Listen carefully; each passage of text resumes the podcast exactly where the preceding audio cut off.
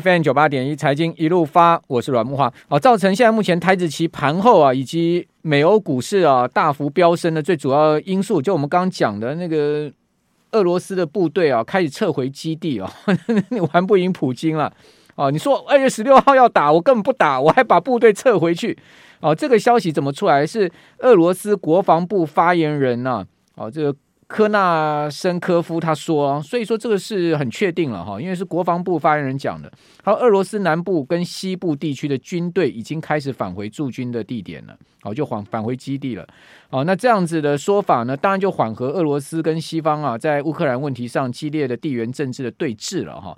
所以这个消息呢，就使得现在目前的欧洲盘好以及美国的期货盘都飙升了，但是呢，油价跟金价啊。这种避险标的啊，或者是说呃地缘政治影响下的这个能源价格走高的标的呢，则是出现下跌。好，那至于说是不是就不打了？其实我个人是存在一个很大问号，因为我觉得普京现在就是在跟你玩这种所谓的乌贼战术嘛。你觉得我不打，我就是要打；你觉得我要打，我就是不打。反正我就是要跟你拖。为什么？因为拖久了，其实对俄罗斯有利嘛。大家都知道，说真正开打的话，那所以大炮一响，黄金万两，所以利空出尽了嘛。所以原物料还能涨多少？所以他当然跟你拖了，拖在这个地方，不确定因素之下，原物料价格一定居高嘛。所以说，油价回跌，我也不认为它是真的回跌；金价我也不认为它是真的回跌。你说股市真的上涨吗？我也不认为它是真的上涨。不过今天这些问题啊，恐怕跟我们这一段要访问的主角啊，不太不太搭嘎了哈。这个转真的是非常的硬，不太不太搭嘎了。为什么不太搭嘎？因为我们今天要访问这位主角，他完全不太去 care 这些事情。没有，我有我非常 care，是吗？所以我刚刚非常的认真听，哦、因为我也有基金，所以我非常认真听。哦、所以我正想要发问说，对、你说还是会这样变动的话，所以我们的这些理财应该。怎么怎么处理？理财怎么处理？我 我觉得以不变应万变就对了，好好，所以都不要动，就慢慢看。基金的话，我觉得最好的策略就是定时定额。反正用定时定额的话，你管它那些意外变数是什么，对不对？对对，对。好，那诶，我介绍一下，我们今天啊要来访问的是黄慧茹了哈。慧茹也是我们呃媒体界的资深的媒体人。哈，慧茹其实，在天下。杂志哦，工作过很多年，就主要是康健，对不对？嗯，十八年，十八年康健当总编辑嘛，对，从记者当总编辑，对，对不对？好，那你其实也是在呃总编辑的位置上离开康健的，对，然后去了印度，去印度。一个人去印度，然后一个人去印度，对，OK，然后取得瑜伽师资的证照，哦，然后回来台湾之后，一开始也不晓得干嘛，对。然后就有人找你去教第一堂瑜伽，对，然后教的很烂，就被 fire 掉。真的吗？当然是真的啊！所以你不要以为说哦，你你的那个 career 的第二人生，然后就会一帆风顺，就好像遇到白马王子一样。其实不是，就是跟你一开始当记者打电话邀受访者结结巴巴的状况是一模一样，就是一样教做的很烂。嗯然后也是要不断的去累积你的经验。好，那我现在就是教了三四年，所以我其实是离开五年了。所以你现在是玩很斜杠了，对不对？你又同时有主持 podcast 在听天下嘛？嗯、对，在天下杂志 podcast。呃，另外也呃教瑜伽，对不对？然后对我中午还有课，也是也是呃本书的作者。我们现在要介绍慧如最新的这本书叫《活好》。对，好。那其实他之前畅销书是慢老，对不对？其实慢老活好，其实我觉得你就应该是一个系列的著作，对不对？延续性的，也蛮有延续性的哈、嗯，因为你还有其他的著作，像是呃不减肥才能瘦，哦走吧，有些路是必须的，必须的，还有还有这个慢养功能激励等等，都是你的书。对，我基本上都还是会。嗯，着重在大家跟身体太疏离，然后怎么去回到跟你的身体做朋友，还有心灵，对不对？心灵当然身心灵是连结的。当你把你身体照顾好的话，你心理心理的素质也是会比较强壮一点。Okay. 对。那我我想请教你啊、就是说你当时的起心动念是什么？在呃，大家都很羡慕说啊。当到康健的总编辑，应该是这个很不错的一个职务了嘛，对不对？我们当记者的时候，就是想当召集人，召集人之后想当主编，主编之后再想当副总编辑。的确，我们就是走这个人生的路了，没错。我我我以前当记者也是一样，看到总编辑都好好敬畏哦，然后看到社长，哇，我我我有机会当社长吗？我那时候的心里想，因为我那时候在中央社嘛，嗯，我心里在想说。我如果能到国外去当个特派员就很不错了，因为中央社全世界都都有驻外记者，我们叫特派员。嗯，我现在说大致是到国外当特派员，你讲一点都没有错。是啊，就是我们我们就是被在那条的路上，所以我们也是会照着那条路去走嘛。对，就那那为什么会离开康健总编辑位置，然后跑去印度？哎，嗯，是什么原因？其实。你当初是有什么刺激吗？还是有什么？我跟莫华都在媒体，所以其实大家也都知道，媒体这几年是受到数位的冲击，尤其在五年前呢是非常非常的明显。现在可能大家都还已经找到了一些 model，可是当时是真的不知道，所以我们那时候都在做呃虚实整合、数位转型等等的东西，然后大家都不晓得怎么做才是对，然后要把全部的人的 mindset 都全部都改掉，就是你的心态整个都要改掉，让大家同一个目标去走。当时我应该是被认为是没有太做的太好的总编辑，你客气了，真的真的，所以我就因此离开了。OK，然后那为什么会去印度呢？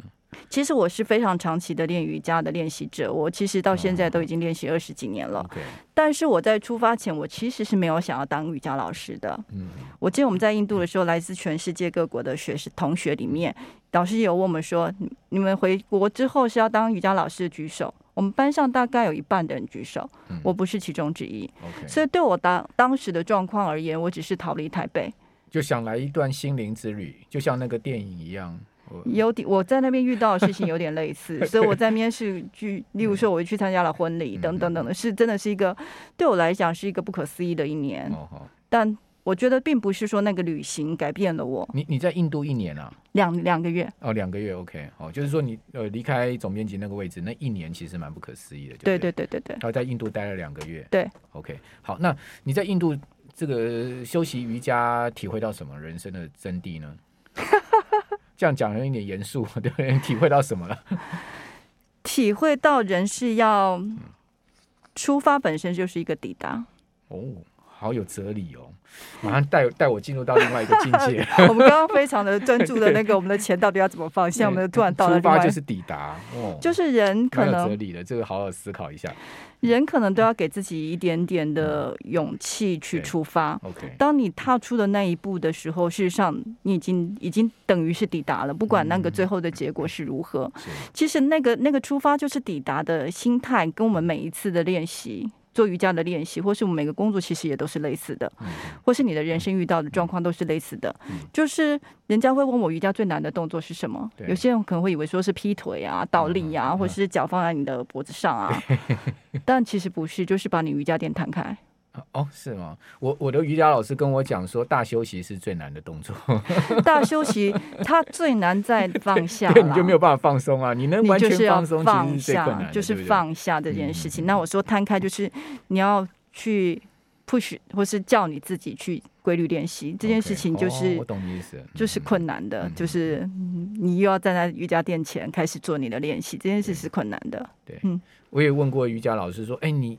教课之余，你每天还会练习吗？他说：“嗯，你你把我当谁啊？其实我也没有每天练习。”他没有每天练习。嗯，对。哦，基本上就是，其实瑜伽是很。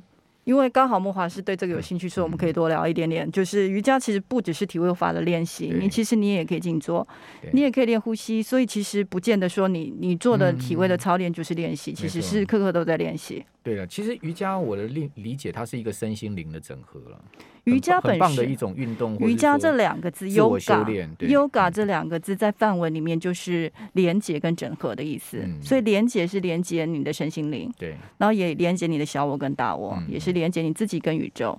嗯，好。我们突然讲到非常的，就是把你内心的小宇宙跟外在的大宇宙把它连接在一起。对对对对对对对对。好，透过呼吸，透过动作，透过正念，因为其实瑜伽的整个过程中很很容易正念啊。就是说，你在这个过程中，你一般来讲你很难正念嘛，你会想人有几千百万个念头，但在那个五万多每天，对，在那个念，在那个动作跟呃呼吸的修行中，你就会。比较容易正念，我觉得那是一段蛮美好的时间了。对，很多人可能你会因为不同的目的进入瑜伽教室，例如说你要减肥，对，或是你下背痛，嗯、或是你只是要舒压，对。但是很多人会因为同一个理由留下来，嗯，就是最后那个大休息的那个特殊的感受，你得到一个前所未有的平静跟放松，你经过一个像一个旅程一样，一直到最后。哎，说的太好了！我我常常有时候做一些很困难。我们对，我们其实是要讲口号。我我有时候做一些很难动作，有做到，或是说做完之后，我就觉得哦，有一点重生的感觉。好了，开玩笑哦。那回到好的啊，回到回到你这本书，因为你刚刚讲说，其实你还是会担心这些时时事啊，对你的财富的影响。因为可是我看到你这本书的第一章想说，钱是朋友，不是老板嘛，对不对？对。那那那那需要这么挂念朋友吗？是怎么样的？我觉得不是挂念，你关心他也没有错啊。是是，我其实是要讲说，我在这五年当中哦，其实我是当然是从总编辑突然一下子变成失业的中高龄妇女。哦。那我这五年来遇到的一些事情，还有我自己的心得报告，我自己觉得说，这五年来。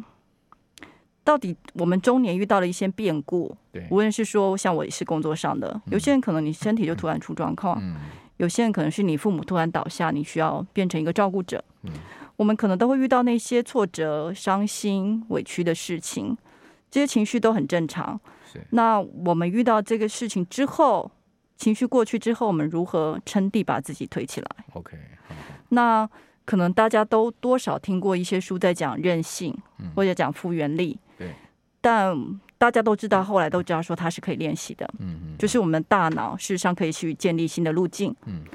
但我这本书是想写的是说，我们事实上从可以从外界去影响我们的内在。好，我我们等一下再继续深入的了解下去。九八新闻台 FM 九八点一财经一路发，我是阮木华。我们同样今天在 YT 上有直播啊，我们请到的是畅销书《慢老》的作者黄慧茹啊，再次来到我们节目现场，介绍她的这本新书啊，叫做。活好哦，这个出版社叫做重版文化，对不对？好、嗯，重版文化所出的那这本书里面，其实讲了很多会如这个人生的体悟了哈。差不多，从金金钱啊，然后金钱观啊，然后到这个呃所谓的您刚刚所讲的这个从外在影响到内心嘛，对不对？对，我们把那个讲清楚好了。对啊，就是、这个很重要。如何从外在去影响内心？嗯、例如说，我们自己也都会遇到说，我们以前是要考大学联考的，对不对？对啊。然后很多人在考大学联考的时候就会拉肚子。哦，太焦虑了。对，所以那个身心心理去影响身体的状况是很明显的。可是我们可不可以反过来让我们的身体去影响你的心理？是。所以你的身体的状况是比较，嗯，觉得比较好的状况。嗯。然后你，例如说，我们今天早上跑步的好了。嗯。我们知道跑步会有一个叫做 runner's high，嗯，就是跑者的类似高潮。嗯。所以它其实是会。分泌脑脑内啡，所以会是会会让你产生仿佛恋爱的感觉。还有那个肾上腺素啊，对，然后还有多巴胺会让你比较正面快乐。对，然后你如果去做做那种重训肌力的练习，事实上当一个重物放在你身身体上，或是你要举起它的时候，你也会有一个其他的感受，不只是说你开始可以去承重，你心里也会有一个感受，就是你自己是强壮的。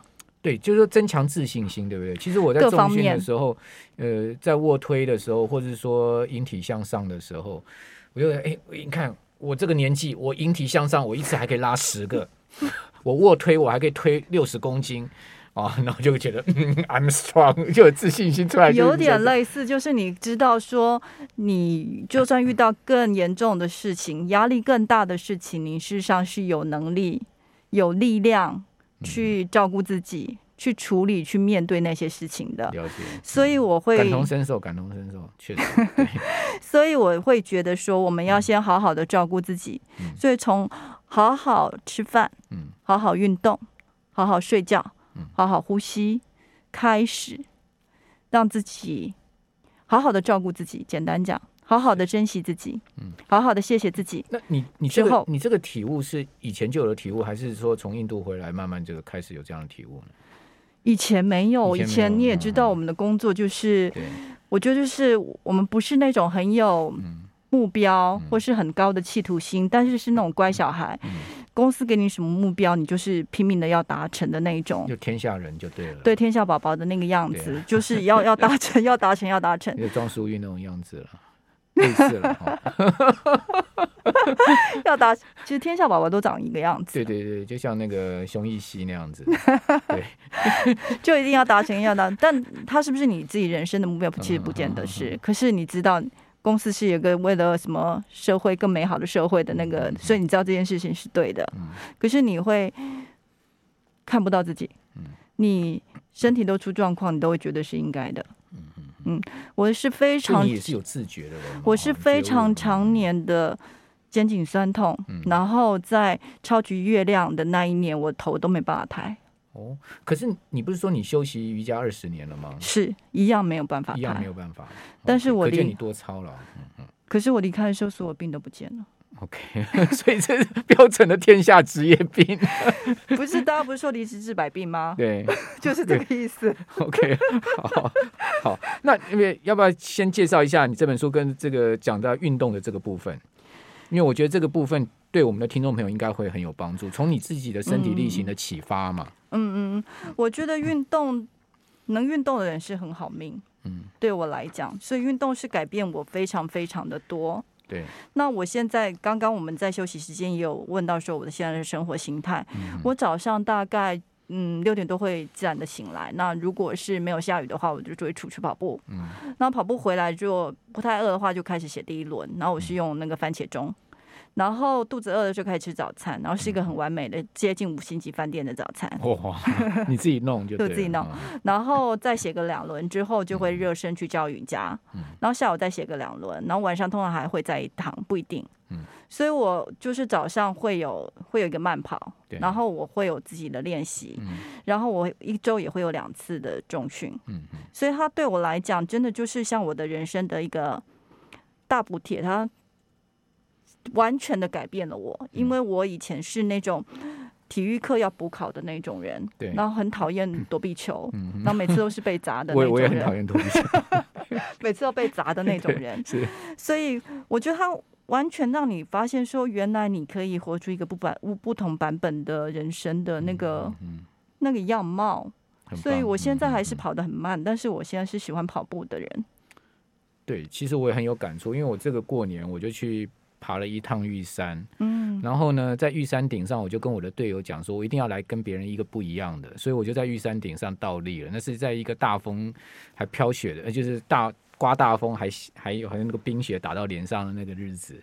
初三我是呃所有排云山庄第一个登顶的，六点二十分，因为很多人他都放弃了，因为从风口到玉山主峰的那一段一百公尺上面全部都是积冰积雪。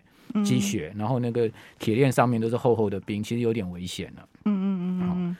那我为什么会这样做呢？我就回来，我们像一一平啊，我们同事说：“那个这真的是你吗？”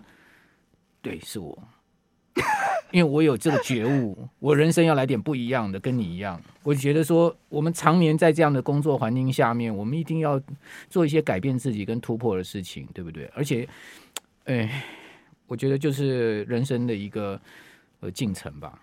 类似这样子，嗯，对，我现在，例如说，我现在在做另一个工作，是在教瑜伽，它也是让我一个完全不一样的人生，然后因此。因此，你好像又活了第二个人生的感觉。因为你如果说工作去影响，就是你就是代表你的生活形态的话，那真的是完完全全的不一样。嗯，所以真的是很特别。那呃，最后会有给我们听众朋友一些建议吧，因为我们听众朋友很多也都是在工作岗位上很其实很很劳碌的哈。那他可能没有像你有这样的时间可以呃。就是 早上睡睡到六点起来，然后呢去跑步啊，嗯、或者说他们可能要朝九晚五赶上班。嗯、那在这样的一个生活环境跟工作形态下面，他们怎么去 follow 你这本书呢？我觉得你要先谢谢自己的不容易，嗯、因为你要知道，就是说你在像这样工作这么压力这么大，然后你要照顾家庭，你可能还有父母要奔波要照顾，先自谢谢自己，自己真的是很不容易，因此你要更珍惜跟爱护的自己。那那珍惜跟爱护自己，你可能可以有一些些碎片的时间，例如说，你刚刚待会在捷运的转车的时候，可不可以给自己说，我真的是没有时间去运动，但是我可不可以就利用我那个电呃楼梯当做我一个免费的健身器材？你就多给自己可以多每一分钟多给自己锻炼自己体力的一个种种的机会，或者是你在做捷运的时候觉得很烦心，待会啊、呃、就是昨明天可能还有一个。PowerPoint 还没有做完，但是可不可以给自己多几个深呼吸，给自己一点点两分钟的平静？就是事实上，你有很多分分钟钟可以再多爱护自己、珍惜自己的一点点的机会。嗯，很好啊，就是说把握当下就对了，对不对？把握当下每一个你可以尽力呃尽力让自己更好的机会。对对不对？不管身体或者心灵各方面，你都可以多珍惜自己一点点。好，呃，你现在在写什么书啊？你刚刚有讲说你现在又是每天几轮的在写什么书？我我现在有两条路线，一条路线就像活好这样子，是我自己的一些生活的感触。但是我另外一条路线跟我上一本书写那个肌少症是一样。我现在下一本书在写糖尿病。OK，好，呃，以上慧茹的访谈哦，提供听众参考，也呃再次介绍这本书啊，就是活好这本书。好，那大家可以参考。非常谢谢慧茹来到我们节目现场，谢谢。